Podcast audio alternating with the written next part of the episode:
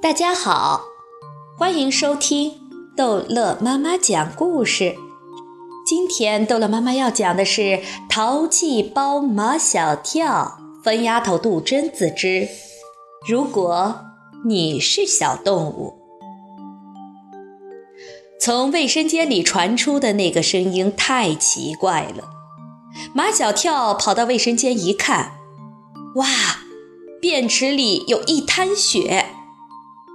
妈妈，你流血了！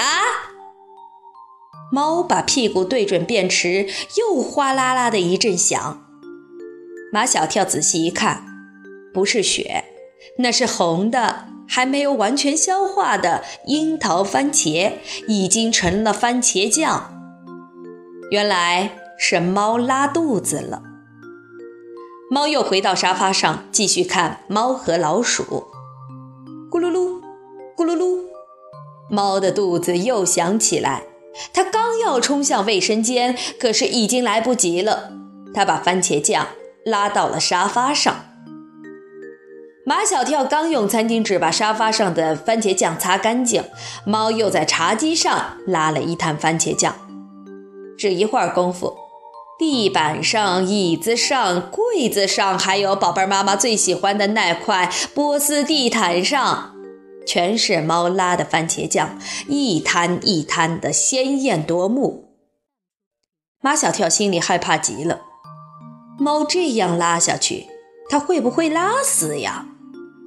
马小跳赶紧给宠物医院的医生裴凡哥哥打电话。裴凡哥哥，我们家的猫拉肚子了。裴凡哥哥说：“我怎么不知道你们家有只猫？”马小跳说。哦，是我表妹带来的。那只猫有点不太一般哦，它会笑。裴凡哥哥说：“会笑的猫，嗯，是有点不一般。”马小跳，那猫吃了什么东西拉肚子？樱桃番茄。猫吃樱桃番茄，我还是第一次听说。吃了多少？三斤。三斤，马小跳，你怎么能给猫吃那么多？开始只给它吃了一斤半，可它冷笑，那是种非常可怕的冷笑，我才又给它吃了一斤半。马小跳，你看看猫，它发抖吗？马小跳看看猫，它真的在发抖。贝兰哥哥，他在发抖。嗯，他一定还受了凉。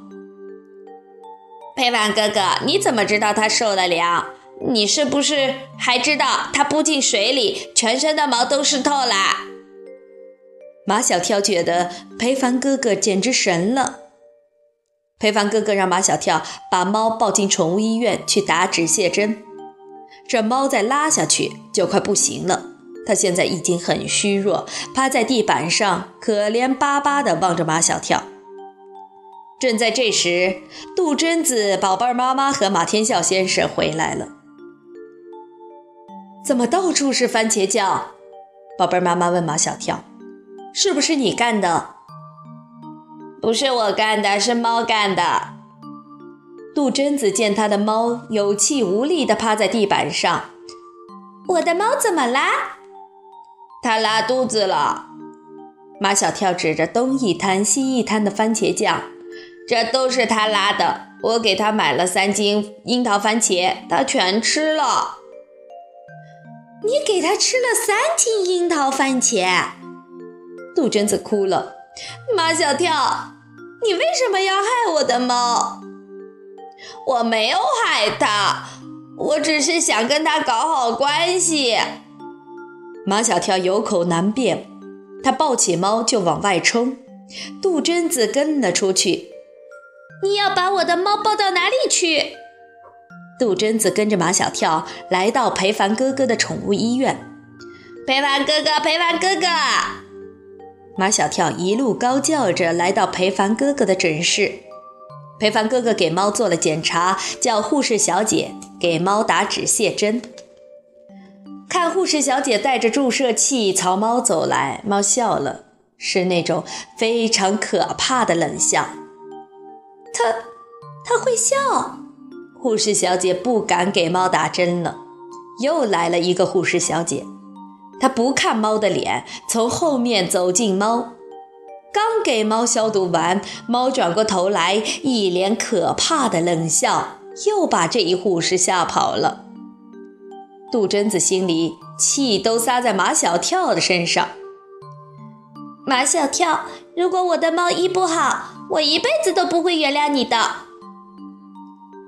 怎么会医不好呢？马小跳说。裴凡哥哥的医术是很高明的，他会把你的猫医好的。裴凡哥哥亲自上阵，给猫打了止泻针，还要给猫输液。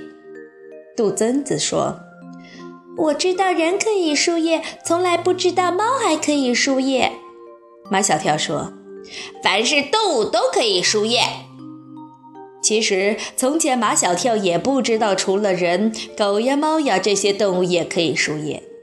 这是跟喜欢养宠物的麦冬娜姐姐来过了几次宠物医院后，他才知道的。宠物医院里的输液室还跟以前一样，猫来狗往，被主人抱来输液的宠物很多，当然也有拉肚子的宠物。输液的时候。也许聪明的猫知道瓶子里装的液体是能救它的命的，所以它没有挣扎，脸上也没有可怕的冷笑。给猫输上液，马小跳脱下他的衣服给猫盖在身上，并告诉杜真子，输液的时候猫会感到冷。马小跳，我今天第一次觉得你不那么讨厌。马小跳才不在乎杜真子对他的感觉，他从小就讨厌他，他也讨厌他，那又怎么样呢？马小跳还不是马小跳。马小跳为了让猫舒服一些，他顺着毛摸着猫的背，猫果然感到很舒服，他合上眼睛，静静地睡着了。这时候。杜真子不仅不讨厌马小跳，甚至觉得他有点可爱了。马小跳，你对我为什么不能像对猫一样好？这样拐弯抹角的话，马小跳不是一下子能够听明白的。后来终于明白了，马小跳说的一番话，让在场所有的人都笑了起来。马小跳对杜真子说：“如果你是小动物。”我也会对你这么好。好了，这一集的故事就讲到这儿结束了。欢迎孩子们继续收听下一集的《淘气包马小跳》。